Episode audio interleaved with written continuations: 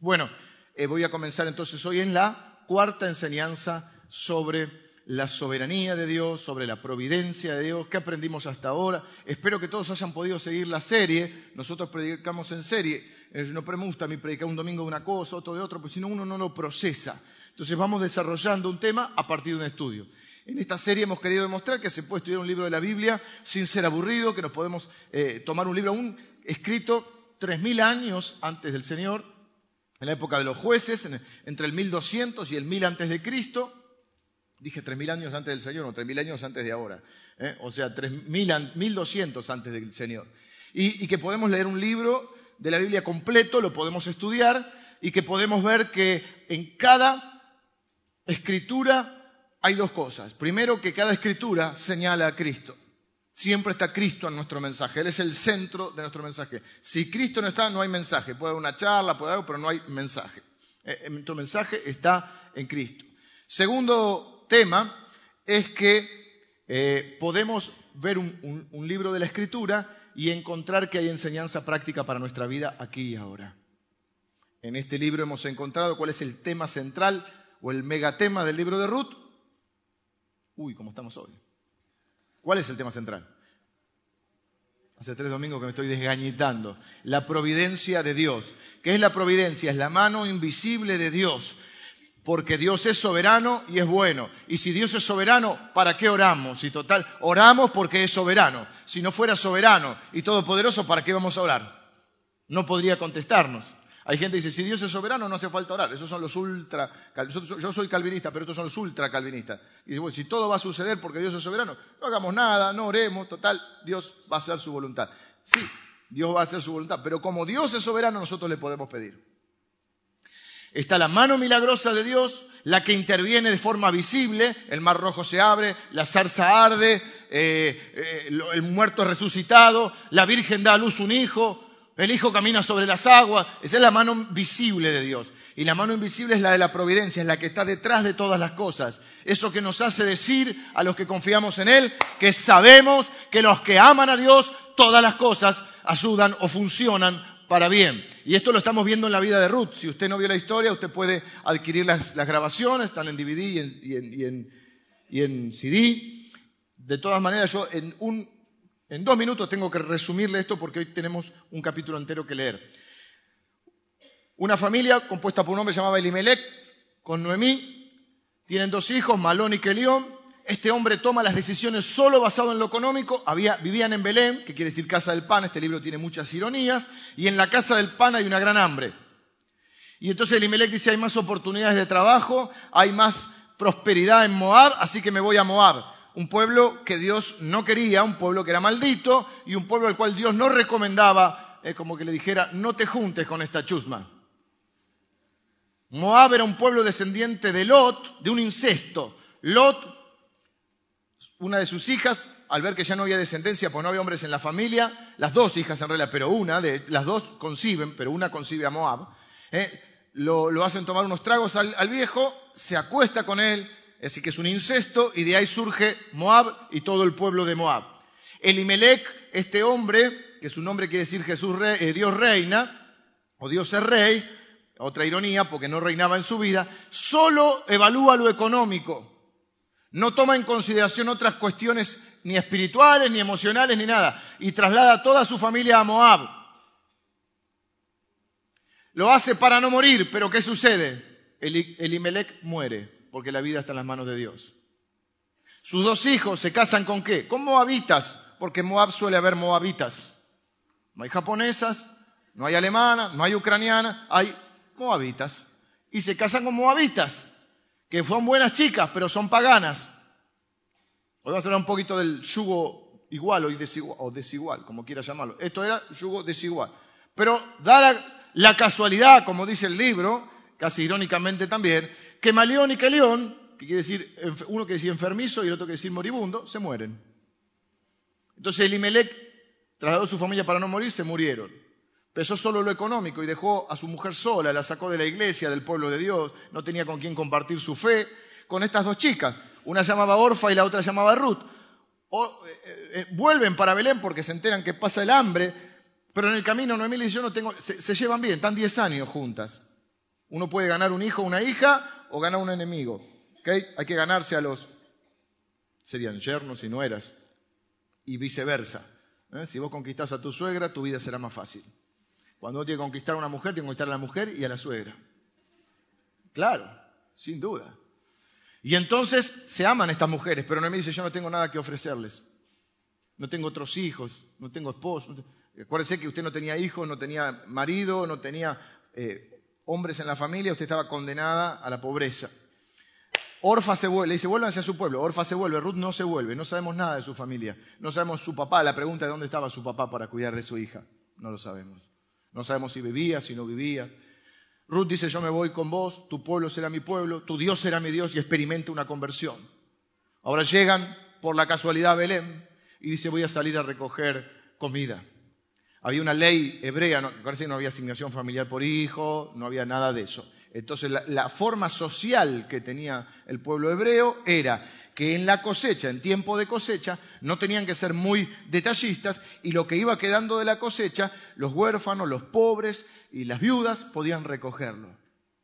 Y Ruth sale a recoger. Asume la responsabilidad de su vida y de su suegra, que ya no estaba en, en estado físico para salir a recoger.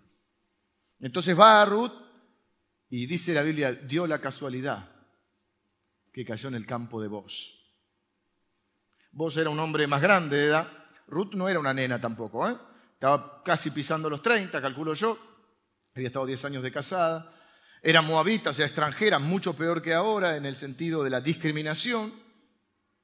Vos era un hombre de dinero, un hombre grande, un hombre formado y un hombre de Dios. Quiero hacer una aclaración con, el tema de vos. Me, me, hicieron ver algunas personas, tienen razón. Pusimos muy alta la vara de vos.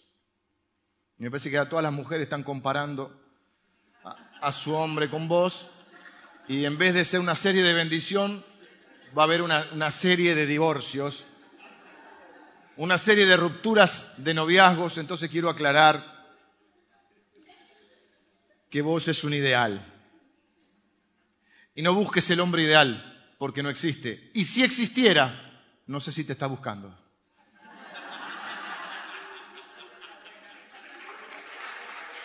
Quiero emparejar, quiero emparejar, porque hasta ahora le vinimos dando, dando al hombre, porque claro, lo ves a vos y te mirás a vos, y si vos no sos como vos, no sos vos, soy yo.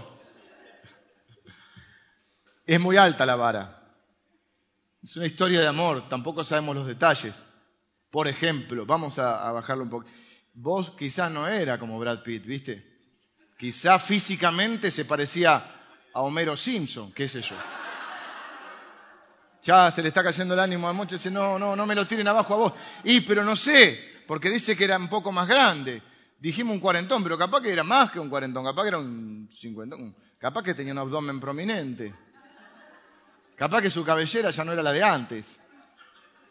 Vamos a, bajar un poco porque si no, este, esta serie va a hacer entrar en crisis a las mujeres y no es la intención. La intención en esta iglesia siempre es que nadie juzga al otro, cada, uno se juzga a sí mismo, porque leemos la Biblia y la Biblia nos lee. Lo importante es lo interior, sí, bueno, dígaselo a los jóvenes. Lo importante es lo de adentro, también decía Jack el destripador, pero no. Hoy es el día 4, ¿no? Eh, la, la enseñanza cuarta, ¿no? Sí. Así que no seamos tan eh, tan, no miremos a vos porque si no, este, va a ser... Vos eres un hombre de Dios. La verdad que hoy no hay forma de tirarlo abajo porque el tipo no hace una mal. Pero Ruth también era Ruth. Y Ruth se la tuvo que enfrentar la discriminación, dejó su pueblo, se hizo cargo de su suegra. Eh, en todo se mostró una mujer de fe, con integridad, trabajadora. O sea, tenía mucho también Ruth. El libro se llama Ruth, no se llama vos. ¿Mm? Y de alguna manera, vos, como se lo hemos visto, vos es figura de quién? De Cristo. y Ruth es figura de la iglesia. Así que de, alguna manera lo que nosotros tenemos que ver es cómo respondemos a la perfección de vos como Ruth. O sea, el papel de la iglesia es el de Ruth aunque hemos tratado de traer muchas enseñanzas a los hombres de cómo comportarse o cómo se comporta un verdadero hombre. Pero no nos olvidemos que vos, es figura de Cristo y Ruth de la iglesia. Así que si Cristo es vos, nosotros hemos de ser como Ruth, que recibe la bendición de vos. ¿Sí? Digo esto para que no haya una divorcio en masa. Como hoy nos toca el capítulo 3 entero y mi voz ya comienza a cansarles, este, y, y, Ale tiene mejor voz, le vamos a pedir a, Alejandra que lea el capítulo 3 completo y yo después salteo algunos pedacitos. Así, de esa manera, descansa mi voz, escucha un poco una voz mejor, femenina, y son 18 versículos, pero tenemos que leer para... No confío en que todos lo hayan leído. Después le dijo su suegra Noemí, hija mía, ¿no he de buscar hogar para ti, para que te vaya bien? ¿No es vos nuestro pariente con cuyas criadas tú, tú has estado? He aquí que él avienta esta noche la parva de las cebadas. Te lavarás, pues, y te ungirás, y vistiéndote tus vestidos, irás a la era, mas no te darás a conocer al varón hasta que él haya acabado de comer y de beber. Y cuando él se acueste, notarás el lugar donde se acuesta, e irás y descubrirás sus pies, y te acostarás allí, y él te dirá lo que hayas de hacer. Y ella respondió, haré todo lo que tú me mandes. Descendió pues a la era e hizo todo lo que su suegra le había mandado. Y cuando vos hubo comido y bebido y su corazón estuvo contento, se retiró a dormir a un lado del montón. Entonces ella vino calladamente y le descubrió los pies y se acostó. Y aconteció que a la medianoche se estremeció aquel hombre y se volvió, y he aquí, una mujer estaba acostada a sus pies. Entonces él dijo, ¿quién eres? Y ella respondió, yo soy Ruth, tu sierva extiende el borde de tu capa sobre tu sierva, por cuanto eres pariente cercano. Y él dijo, bendita seas tú de Jehová, hija mía. Has hecho mejor tu postrera bondad que la primera, no yendo en busca de los jóvenes, sean pobres o ricos. Ahora pues, no temas, hija mía, yo haré contigo lo que tú digas, pues toda la gente de mi pueblo sabe que eres mujer virtuosa. Y ahora, aunque es cierto que yo soy pariente cercano, con todo eso hay pariente más cercano que yo. Pasa aquí la noche, y cuando sea de día, si él te redimiere, bien, redímate. Mas si él no te quisiera redimir, yo te redimiré. Vive Jehová. Descansa, pues, hasta la mañana. Y después que durmió a sus pies hasta la mañana y se levantó antes que los hombres pudieran reconocerse unos a otros, porque él le dijo, no se sepa que vino mujer a la era. Después le dijo, quítate el manto que traes sobre ti y tenlo y tendiéndolo ella, él midió seis medidas de cebada y se las puso encima, y ella se fue a la ciudad. Y cuando llegó a donde estaba su suegra, ésta le dijo, ¿qué hay, hija mía? Y le contó ella todo lo, lo que con aquel varón le había acontecido. Y dijo, estas seis medidas de cebada me dio diciéndome, a fin de que no vayas a tu suegra con las manos vacías. Entonces Noemí dijo, espérate, hija mía, hasta que sepas cómo se resuelve el asunto porque aquel hombre no descansará hasta que concluya el asunto hoy. Creo que es el texto más difícil de toda la serie. Así que tengo que hacer algunas aclaraciones. No sé si comprendieron un poco la historia, creo que sí, pero bueno, aquí procesándola, no es que eh, sospeche de sus capacidades, pero bueno, es un texto largo y hay que, hay, que profundizarlo. Es difícil el texto de hoy. ¿eh? Así que bueno, eh, los legalistas se toman una aspirina, por favor, porque va, a estar complicado, pero va a ser emocionante. Ruth tiene dos opciones, el tiempo se acaba.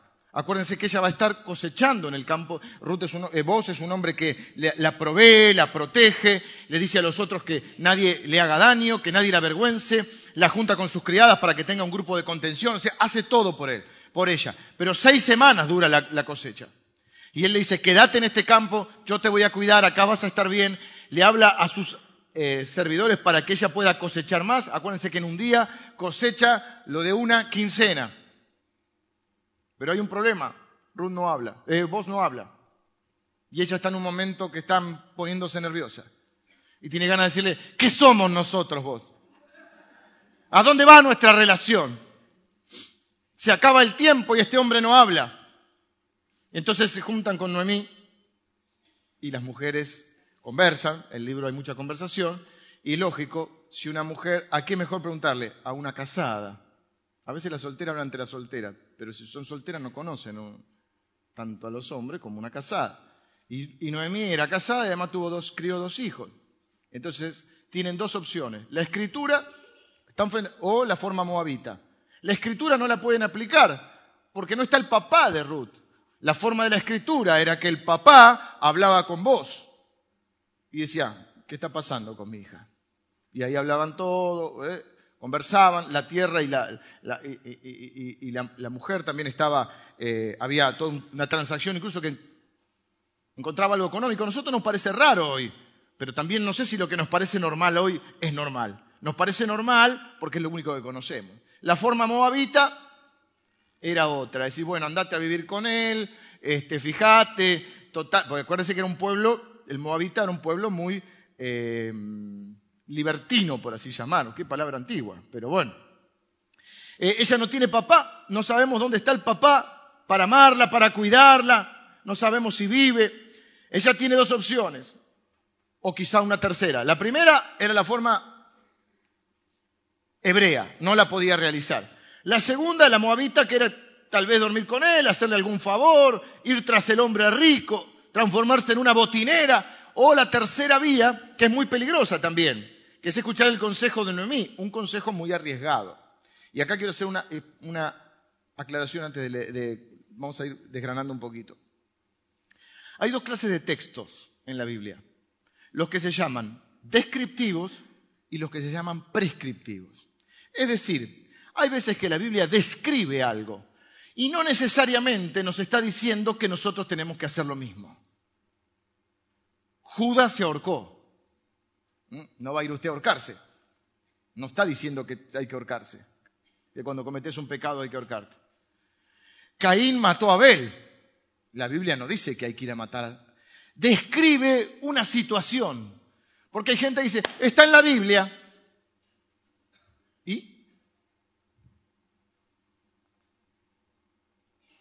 Abraham llevó a Isaac un sacrificio porque Dios le dijo, ¿alguno de ustedes va a ir a armar un sacrificio y va a matar a su hijo? Esos textos son descriptivos. Hay otros textos que son prescriptivos. ¿Cuál es el, el que más pueden ustedes recordar en este momento? Los diez mandamientos. Hay una orden de hacer lo mismo. ¿Se entiende? Es una prescripción, es, un mandato. Los otros son descriptivos. Este es un texto descriptivo. No quiere decir que todas las mujeres ahora tienen que ir a dormir a los pies de un muchacho. Epa. Dicho esto, tomada la aspirina por los que eh, están complicados con esto, vamos, los primeros cinco nos dice que Noemí le dice, ¿sabes qué pasa, Ruth? Porque estaban ahí hablando y dice, este hombre no me dice nada, no, no sé, a veces ni parece que ni me mira. ¿Sabes qué pasa, Ruth? Siempre, cada vez que te ve estás peor. Te ve en el campo, medio transpirada, medio sucio, hombres no somos tan delicados, pero no estás en tu mejor momento. Pero hoy hay una fiesta, porque era la fiesta del día de pago, la fiesta de la cosecha, habían pasado muchos años de hambre y ahora la cosa estaba cambiando y había una gran fiesta que era la fiesta de la cosecha. Entonces dice, este es tu momento. ¿Mm? Anda la depiladora, anda la, Claro, sí, sí, viste, anda a la peluquería, las uñitas, mamá, estás cosechando, tener unas uñitas, eh, vamos, eh, un, poquito de, maquillaje. Ya se está complicando la cosa. Eh, ponete unos taquitos y anda a la fiesta. Ponete linda. Y alguna mujer está diciendo, pero yo no quiero perseguir a un varón. Hay una diferencia, no lo persigas, pero te podés poner adelante de él. O si te escondes, claro, si te escondes atrás de la columna no te va a ver. El Señor le va a indicar, no, los hombres somos brutos, no escuchamos nada. O sea, no lo persigas, pero date a conocer. Oh, qué casualidad. Oh. No sabía que venías ¿Quién nos dijo? No sabía que venías a la fiesta. ¿eh? Y tuviste 15 horas arreglándote para la fiesta. Bueno, así hizo Ruth. No lo persiguió, pero se puso en su camino. Buen consejo para las solteras. ¿eh? Ahora mirá este consejo de la sabia Noemí. Una mujer que tuvo un Homero Simpson al lado, dos hijos. Dice, pero no lo, no no lo agarres de entrada y le tires todo el equipaje. Escuchen las mujeres ahora, por favor. No le tires todo el equipaje emocional de una así. ¿Qué somos? Yo no doy más. Hace seis semanas que no hablamos, pero... No, no, no, pará. Hay una fiesta. Deja que el hombre juegue un rato a la play. Deja, deja un poquito. Que tome una cerveza con los amigos. ¿Eh? Capaz que bailan un poco y están, ¿dónde están? Ah, un poquito. No lo atosigues. ¿Se acuerdan que decían, no me atosiguéis? No lo atosigues. Porque él se, bloquea. El tipo se bloquea, vos hablas muy rápido y con un tono alto, agudo. Entonces, entre el agudo y la rapidez, estamos de, ¿qué? Pará, ¿qué pasó? Estamos en la fiesta. Déjalo un ratito. Tal partido. Tal partido. Juega boquita o no, no, no. Vieron que Messi tuvo el segundo hijo. El primero es Cristiano Ronaldo, pero bueno. Claro, así ya no es hijo único, Cristiano. Eh, está mirando el partido, deja que termine. Hay todas, todas pantallas planas, si uno se siente que está en el cielo, ese no es el cielo todavía. Está el tipo con una cervecita, nos emborrachó, ahora vamos a ver. Está mirando el partido y va a decir, no puedo entender cómo miran ese de 11 corriendo contra otros 11 tras la pelota. ¿Y cómo es? Explícame el offside.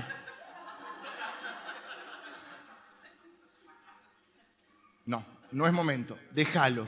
Dale tiempo. ¿Mm? No vayas con toda tu carga emocional. Serenate. ¿Mm? Disfruta un poco la fiesta y deja que el hombre disfrute. Y después, cuando haya pasado un poco de la fiesta, espera un poco.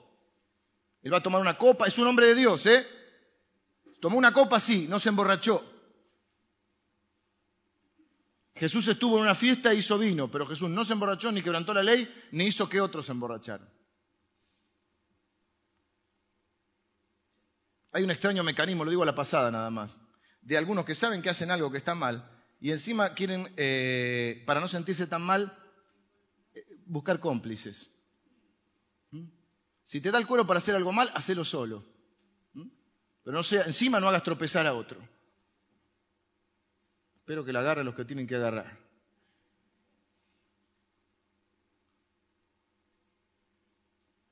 Lo que me gusta de esto es que el pueblo de Dios puede tener una fiesta un anticipo del reino que vimos hoy, donde vamos a tener la mejor comida, seguramente habrá un buen vino. ¿eh? Se supone que vamos a adorar a Dios con alegría en nuestro corazón, pero que el pueblo de Dios se pueda divertir con rectitud. Él no está borracho diciendo groserías, ni siendo un cachivache que da pena. Él es un hombre que puede tomar un vaso de vino o una cerveza y sigue manteniéndose como con una dignidad, con un respeto hacia la mujer, con un respeto hacia sí mismo, ¿no?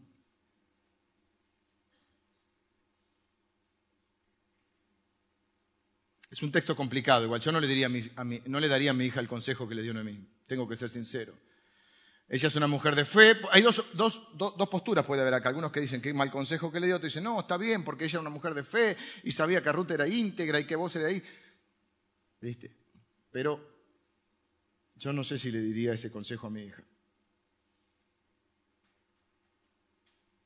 Sobre todo, se lo está dando a Ruth, que es moabita y que conoce la historia y que sabe que viene de la descendencia, o ella es descendiente de justamente una mujer que emborrachó a un hombre que era su propio padre para tener un hijo, que era Moab. Ella no lo está emborrachando, pero dice, anda, descubrí sus pies y acostate a sus pies. Y él te va a decir, lo que vas a hacer. Ella dijo, yo voy a hacer todo, aunque es riesgoso, voy a hacer todo lo que vos me digas, Noemí. A la medianoche, versículo, ¿en cuál estamos ya? Del 6 a 9, bueno, una vez que comió y bebió, él se acostó y a la medianoche el hombre se despierta y dice, ¿quién eres? Claro, buena pregunta, porque en medio de la fiesta no todos eran como vos. Entonces era una fiesta donde había gente que sabía comportarse y gente que no. Y entonces había mucha prostitución, muchas prostitutas que aprovechaban esa noche para salir, bueno, una gran fiesta, no era en la casa de vos, era una gran fiesta. En todos los campos se hacían fiestas. El campo de vos y en los demás campos, y no todo el mundo. Entonces había este, fiesta por todos lados. ¿Vieron como cuando ese, eh, por decir, qué sé yo, fin de año, que uno va y anda esquivando las botellas, la cañita voladora, eh, está difícil salir a ver. Bueno, es así, y no todas las fiestas son iguales. Entonces él pregunta, ¿quién eres? Ella le dice, bueno, tranquila, yo soy, yo soy Ruth, tu sierva. Es interesante que en el capítulo 2, versículo 12, cuando vos ora por Ruth, este es un libro que tiene muchas oraciones contestadas, cuando vos ora por Ruth, le dice que Dios te ampare bajo sus alas. De alguna manera lo que está haciendo Ruth ahora, Ruth está, ahora lo vamos a ver, le está proponiendo que él le proponga. En otras palabras, muy sutilmente, miren cómo son las mujeres, que vos después crees que tuviste una idea propia y es que tu mujer ya te lo metió en la cabeza. Se me acaba de ocurrir. Este, claro, él, con, este, con lo que está haciendo ella le está proponiendo que él le proponga casamiento. Y lo que está diciendo es, ¿por qué no respondes vos a la oración? Vimos que a veces, a menudo, cuando oramos por algo, Dios nos pone la carga para orar por algo, es porque nosotros somos la respuesta a esa oración. ¿Se acuerdan? Creo que lo vimos en el primer domingo eso. Eh, Dios te muestra una necesidad y vos orás por esa necesidad, pero capaz que Dios te pone la carga de suplir esa necesidad. Señor, que mi amigo se convierta. Bueno, está bien, orá, pero andá y hablarle. Señor, consuela a esta familia que está sufriendo. Andá y darles un abrazo. Eso es que uno se convierte en la respuesta a su propia oración. Jesús dice, Padre, perdónalos, no saben lo que hacen, y el perdón está en Él, en lo que está haciendo en la cruz. Él es la respuesta a su propia oración.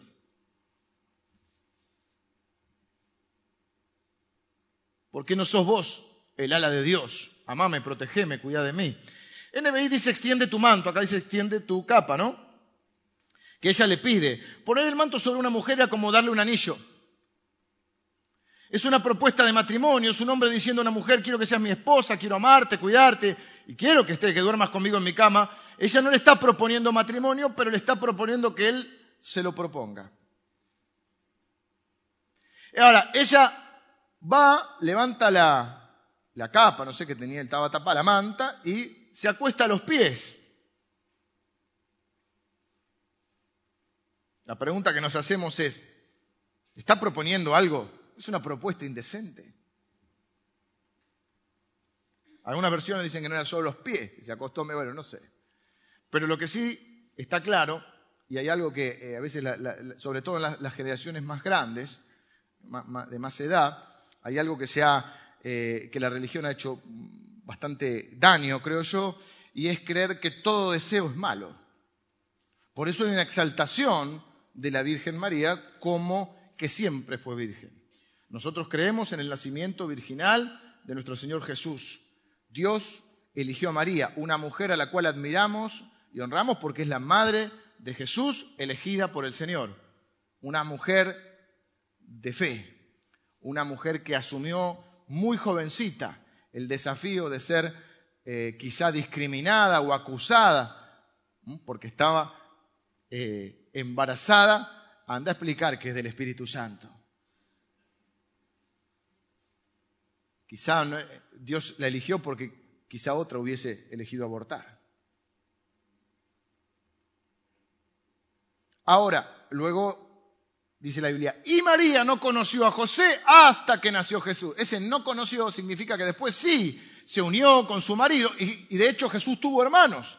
El libro de Santiago es escrito por el hermano de Jesús, por ejemplo.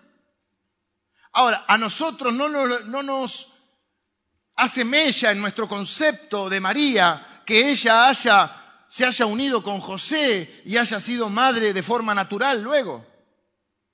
No la hace menos digna. Pero hay un concepto religioso donde todo el, sexo es pecado. Y el sexo no es pecado dentro de los parámetros que Dios dio. Entonces, pretender hipócritamente no reconocer que tenemos deseos sexuales y que cuando amamos a alguien o nos enamoramos de alguien o nos atrae a alguien, tenemos ganas de estar con esa persona, es una hipocresía o una estupidez. Así que si la pregunta es, ¿Noemí tendría deseo de estar con vos? Sí. ah, no, no, y Noemí no sé. No sé, qué sé yo. No la conozco. ¿Ruth tenía deseo de estar con, con vos? Sí, claro. Pero dentro del parámetro de Dios, quería que esa relación se consume y se santifique o se resuelva de una manera santa y esa manera es el matrimonio. O decir, ella está diciendo, a mí me encantaría estar bajo la manta tuya, vos, pero como tu esposa. Así que sus deseos son buenos, no es un mal deseo. Son los deseos naturales que tenemos. Hay una generación que le han dicho que todo eso es sucio, que todo eso es pecado. Ella vence una serie de tabúes muy importantes. Una mujer que le pide a un hombre, una moabita a un hebreo, una persona más joven a un hombre más grande, un empleado a un empleador. O sea, rompió todo. Por eso toma un gran riesgo. ¿Y cómo responde vos? Y como dijimos que es perfecto, ¿qué hace vos? Ora por ella. Y acá algunos se sonríen. Sale un colmillo acá, cuidado muchachos. ¿Eh? No sé qué tan linda era Ruth, era mucho más joven. Se le acuesta y siente que tengo los pies calentitos, dice. Una piel suavecita. Y ella le dice, extiende tu manto sobre mí. Y él dice, bueno, es moabita, qué sé yo. Tienen otras costumbres. Es otra cultura. Así que bueno, extendamos el manto. No, no, el tipo ora por ella. Vieron muchachos, no podemos ser como vos. Y le dice, bendita, ¿cómo que le dice? Bendita seas tú de Jehová. Has hecho mejor tu postrera bondad que la primera, no yendo en busca de los jóvenes, sean pobres o ricos. Él se siente grande, él de esta manera pone un freno, por un momento un hielo, ¿eh? el tipo puso un stop ahí que quedamos fritos, ¿no? Pero yo no sé si Ruth conocía todas las costumbres hebreas. Acuérdense que se extiende tu manto es la costumbre eh, de proponer matrimonio. Tienen costumbres raras. Cuando hacían un pacto se sacaban un zapato y se lo daban. Costumbres raras. Costumbres argentinas no son. Eh, a veces, chicas, no es que un hombre no te habla o no te persigue porque no le atraes. O como dicen los más chicos, porque no gusta de vos. A veces es porque él es humilde, no está tan seguro y por ahí no cree que vos puedas darle bolilla. Si lo tenés que hacer notar sin ser una descocada, pero tenés que ponerte en su camino. Hay hombres que hay que ayudarlos un poquito. No te le tires encima. Porque si le tiras encima a uno, a otro, a otro, después nadie te va a tomar en serio. Pero en algún momento determinado hay que hacer un, un guiño, porque por ahí el muchacho piensa que vos estás muy por encima de él y no piensa que vos le puedas dar cabida. De paso hacemos consejería matrimonial, si no me piden y familiar. Eh, eh, quiero decir brevemente, el anuncio de la consejería está, yo lo digo con todo mi amor y mi respeto, pero hermanos tienen que entender, yo no puedo atender a todo el mundo. Hay un cuerpo pastoral, hay un cuerpo de hermanos, no puedo, eh, ni, soy Dios para resolver los problemas de todo el mundo, aunque me encantaría, ni, ni, siquiera tengo la palabra exacta para cada uno. Hay diferentes áreas donde cada uno de mis compañeros y mis hermanos están mucho más preparados que yo. Los pastores, hay pastores que están preparados eh, en lo que es la consejería familiar, hay pastores que, están preparados para hablar con respecto a la relación con nuestros hijos, hay hermanos dentro del liderazgo que les pueden aconsejar mucho mejor sobre temas de finanzas que yo o sobre temas laborales. No idealicemos en que yo estoy enseñando la palabra. No significa que yo pueda darles el mejor consejo a ustedes sobre todas las áreas ni que sé todo. ¿Está bien? Yo tampoco soy vos. Si no, pregunten a mi mujer. Así que hay un cuerpo de consejería, del cual yo también lo integro. No es que yo, ah, no atiendo a nadie, pero lo hacemos en conjunto. Y lo que hacen las secretarias, Alejandra y Karina, es cuando vos planteás brevemente, sin tener que entrar en detalles, por dónde viene la mano, ellas, con la sabiduría de Dios y a veces consultándome a mí, sabemos derivar. Repito, si es un tema laboral, económico, legal, matrimonial, de acuerdo a la edad que tengas y a la situación de vida que estés, si es un tema con tus hijos, de acuerdo a la edad que tengan tus hijos, hay un montón de personas que están muchísimo más capacitadas que yo. No creas que porque yo estoy eh, eh, cumpliendo un rol de, enseñar la palabra, tengo toda la respuesta para todo y soy mejor que, los demás. Y hay gente que está muchísimo más preparada que yo. ¿Está bien? No sé cómo enganché esto, pero justo quedó. ¿eh? Ah, por lo del consejo. Versículo 11 le dice, no tengas miedo, yo no te voy a manipular, no voy a romper tu corazón, no voy a jugar con vos, no te voy a rechazar. Podés confiar en mí, yo me voy a encargar de esto. Esto es yugo igual y no yugo desigual. Viste que Pablo habla en la escritura del yugo desigual. No es un, el yugo desigual, algunos creen que solamente este, eh, lo, limita a una sola cosa. Si, si, va a la iglesia o no va a la iglesia. No, no, el tema es que caminen juntos. Acá tenemos dos personas que tienen todo para hacer un yugo desigual. No son del mismo pueblo, no son de la misma situación social, no tienen la misma edad, edad, pero tienen algo en común. Aman al Señor y quieren caminar con el Señor. Y la relación matrimonial se basa en caminar juntos. Lo peor que hay es cuando uno tiene que arrastrar al otro. Lo tiene que arrastrar laboralmente, lo tiene que arrastrar para que venga a la iglesia, lo tiene que arrastrar para que estudie, lo tiene que arrastrar para que, para que aprenda a vestirse. No va. Caminen juntos con un proyecto en común, con un deseo común de amar a Dios, de servir a Dios. Las demás cosas se pueden ir emparejando, pero no puede ser uno que arrastre al otro, porque se cansa.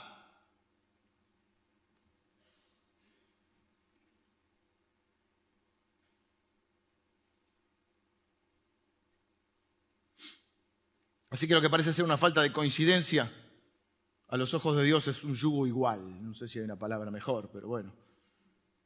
Y entonces decimos, se consuma la historia de amor. Tengo que terminar, estoy por la mitad. ¿Se consuma la historia de amor? No, porque en una buena historia de amor siempre hay un obstáculo. Es así. No entremos en la novelera, ¿eh? no hay que hacer una novela de todas las cosas, ni hacer un drama de todas las cosas, pero a menudo hay obstáculos. Y está bueno que haya obstáculos. Y él le dice, hay un problema, hay un pariente que es más cercano. Yo expliqué el otro día lo que era la ley de la redención. El pariente más cercano tenía la opción de hacerse cargo, aunque no era por obligación. Los legalistas van a decir que vos ejerces la ley del levirato, que es, está en Deuteronomio 25, que es esta de que el pariente se hace cargo.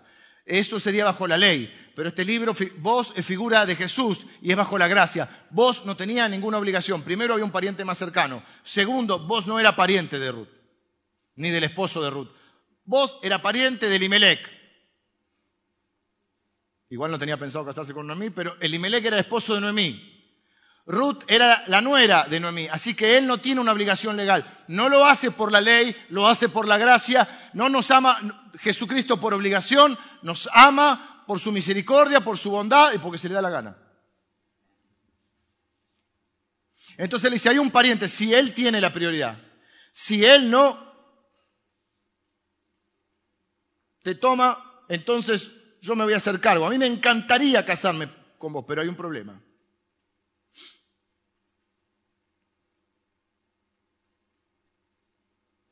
Vos está queriendo casarse. Yo, yo no lo voy a, no estoy obligado legalmente, pero te amo y me quiero casar con vos. Pero tenemos que resolver este tema. Y acá entra otro punto importante. Y todo acá vemos también la, sabiduría y, la guía del Espíritu sobre la vida de, los tres, ¿no? Pero también de Noemí, que tiene mucha sabiduría. Por eso digo, las más jóvenes tienen que escuchar a las personas más grandes. Los más jóvenes, hombres o mujeres. Vos dices, no vamos a romper la ley, no vamos a dormir juntos, Dios no bendice el pecado, ¿eh? quédate a dormir, pero acá no lo dice inapropiadamente. Es de noche, están hay fiesta en todos lados, hay mucho cañita voladora, mucho borracho por ahí, vos estás muy arregladita, vivís lejos de casa, quédate acá. A la mañana temprano te vas, pero quédate tranquila, yo lo voy a resolver. Siempre Él la cuida. Siempre Él la protege. Eso es lo que hace un hombre. Siempre Él la provee. Siempre está pensando ¿eh? en cuidar de su mujer. Eso es lo que hace un hombre. Él piensa todos los detalles. Los jóvenes que están acá, dijimos, cuando invitas a comer a una mujer, la primera vez, después ya pasa la confianza. Si vas a invitar, pagá, viejo.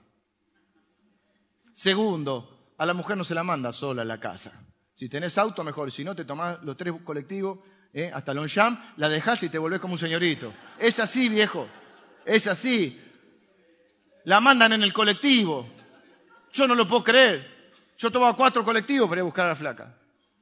La madre me dijo, es oro en polvo. Y dijo, sí, me salió cara la flaca. Cuatro colectivos, a veces no venía de allá, de, y venía de, TC y yo venía caminando hasta Morón y después me tomaba otro allá. No es que soy ejemplo, pero es así. No podemos dejar, hay que cuidar a la mujer. Él no rompe la ley de Dios porque él sabe que la bendición de Dios está en la obediencia y Él se queda en el lugar de la bendición. Pero no te vayas, pero fíjate qué detalle. La hace ir a la mañana, antes de que, dice, los hombres pudieran reconocerse, antes de que salga el sol, para que nadie hable estupideces de ella. Porque los hombres tenemos que aprender que no se habla de las mujeres, ni de la propia ni de la de los demás. Hay a mí me llama la atención a veces, ya no solo los chicos, hombres grandes, no saben tratar a una mujer no se habla de una mujer, ni de la tuya ni de ninguna. No se habla de una mujer. No se habla mal de una mujer. A eso me estoy refiriendo. 50, 60 años no saben tratar a una mujer. A veces algunos hombres, yo digo, ¿cómo puede ser que hablen así de una mujer? Acá tenemos varios hermanos colectiveros. ¿Cómo dice los colectivos? ¿Vieron que tienen frasecitas? Hay una que dice, no hables mal de una mujer. Recuerda que tienes una madre y una hija una hermana, no sé, algo así, esas frasecitas que están. Hay un problema, un gran obstáculo, pero si el hombre realmente te ama, lo enfrentará. Lo vamos a ver la, próxima semana. Él lo va a resolver y va a hacer algo para demostrar que es un hombre digno de confianza. Toda mujer merece eso, un hombre que pueda resolver problemas. Durmió a sus pies hasta la mañana, se levantó, le dio, fíjate, le dio el regalo para la suegra, la se va, le dijo el manto, el chal, la capa, no sé qué tenía ella, ¿eh? porque es esos nombres que usan las mujeres, ¿viste? Se pone un chal, ¿viste? Yo veo que mujer se pone unos pañuelos y digo, ¿cómo lo enreda? ¿Cómo lo, viste? Bueno, sacó algo, le dio, se tomá, no vuelvas a lo de, mirá qué detalle, no vuelvas a lo de Noemí, ¿eh? llévale un regalo también. Acordate, tu vida será más fácil si conquistas a tu esposa y a tu suegra. Y confía en mí, dice, yo voy a resolver este tema. Último versículo que vamos a ver. Así como Noemí le dijo, no esperes más, anda a la fiesta, ponete delante del camino. Ahora, guiada por el Espíritu, le dice, espera, no hagas nada. Este hombre no descansará hasta que haya resuelto el tema hoy. Los hombres que dejan todo para mañana o para pasar, el tipo lo va a resolver hoy y espéralo, porque si es de Dios, diríamos, y si es un verdadero hombre, lo va a resolver y vos no te querés casar con uno que no te pueda resolver los problemas. Entonces vos, ah, pero no me quiero adelantar. Resolvió lo que tenía que resolver. Termino, vengan los músicos, porque si no, no llego más. Vas y le decís,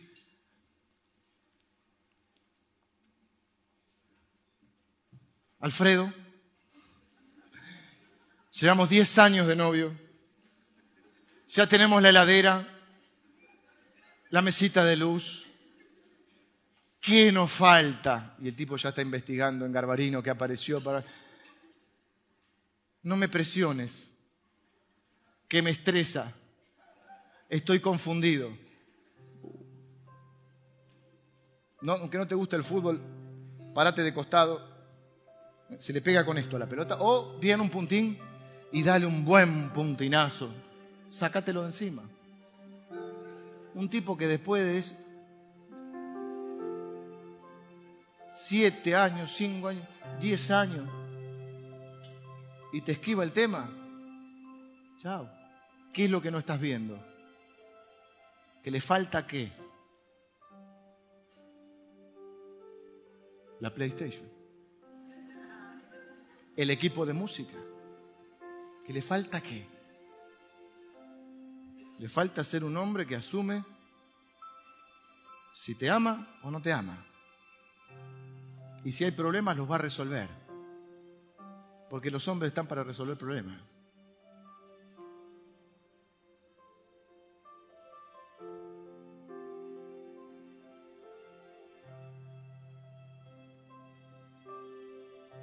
Vos actúa con rapidez. Hoy, hoy no lo podemos ver, lo vamos a ver el domingo que viene. ¿Cómo resuelve vos el tema? Pero Noemí le dice, sentate acá, como si fueras una ultra calvinista. Los calvinistas son los que creen más en la soberanía de Dios, los armenianos tienen otra postura, yo particularmente soy más calvinista. Así dijo, sentate como si fueras una calvinista. Lo que ha de ser, será. Y si este hombre me ama, y si esto es de Dios, él lo va a resolver. Pero este es un tema de hombres. No le dijo a mí, mirá, vamos a escribir un mail. Vamos a decirle a vos lo que tiene que hacer, porque este vos, ah, estoy criando otro hijo. Y entonces, punto número uno, vos, agarrá y hace, punto número, y vos dices, ¿sí? ¿Eh? No me llegó el mail. No, no, no. Vos no hagas nada en este punto, quédate. Mejor prueba ahora. Porque si no puede probar esto, vas a tener que resolver todo vos. Y una mujer que tiene que resolver todo, comienza a, ver un, un cambio de roles que es nefasto. En conclusión, lo que veo es la soberanía de Dios trabajando a través del el consejo de Noemí, aunque era arriesgado. Dijimos que es descriptivo, no prescriptivo. A través de la fidelidad de Ruth, y a través de la integridad de vos. Vemos la otra cara de la providencia de Dios. El tema central del libro es la providencia de Dios. Pero la otra cara es que en algún momento de nuestra vida tenemos que tomar algún riesgo. Quiero ser cuidadoso con esto. No estoy diciendo que usted tome decisiones estúpidas como el Imelec. No estoy diciendo que en nombre de la fe haga cualquier barbaridad. No estoy diciendo que livianamente diga, ay, vivimos por fe y haga irresponsabilidades. Pero en algún momento, cuando hizo todo lo coherente y lo necesario, en algún momento hay que tomar un riesgo. Confiando en que Dios es bueno, es poderoso y es soberano.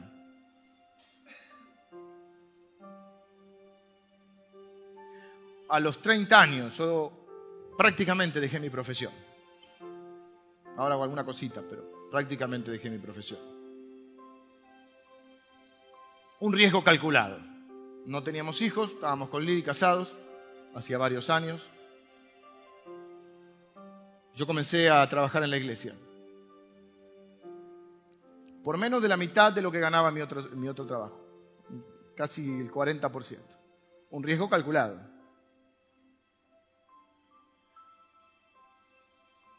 ¿Por qué les cuento esto? Porque yo soy una persona que calcula las cosas. Estoy acostumbrado a hacer cuentas. Estoy acostumbrado a hacer números, estoy acostumbrado a manejar dinero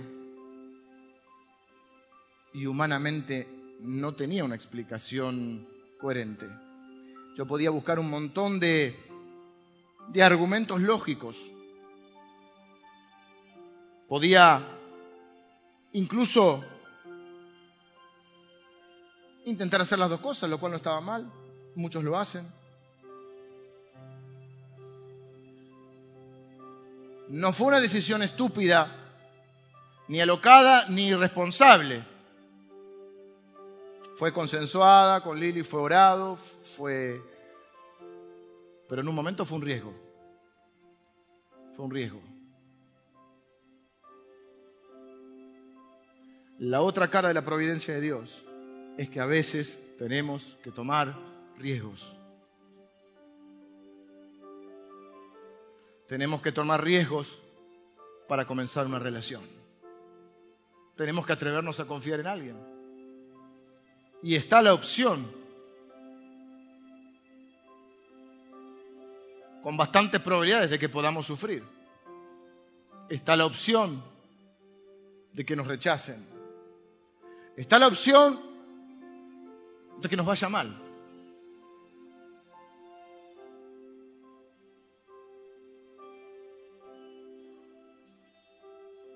Por hay gente que es excesivamente prudente Creen que tienen que tener una respuesta para todo. Tienen que empezar un plan de contingencia para el plan de contingencia.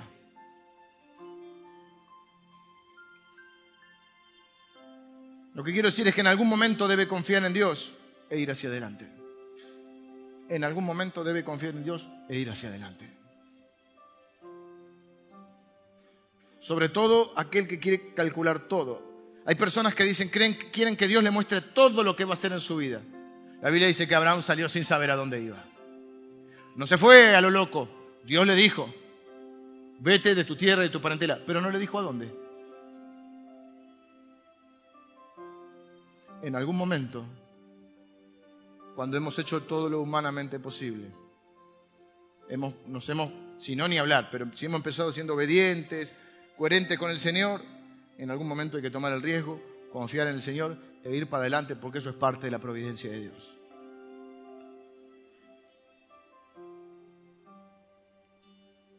Jesús es nuestro glorioso voz.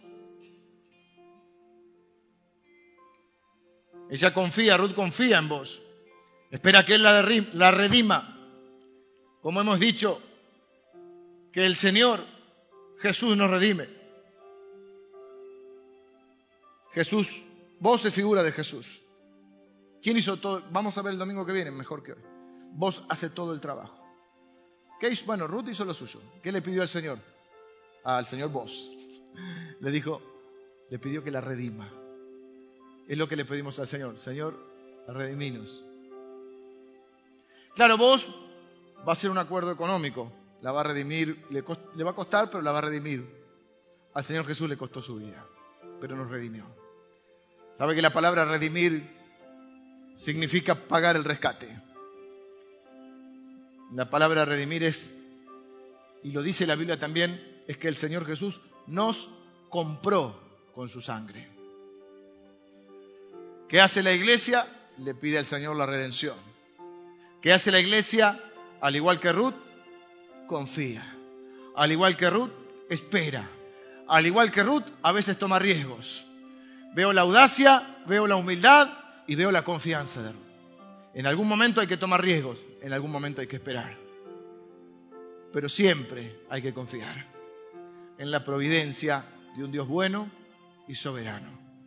Me gusta que hay una fiesta en esta, en esta, en esta, en esta historia. Que el pueblo de Dios puede divertirse, puede bailar, puede festejar,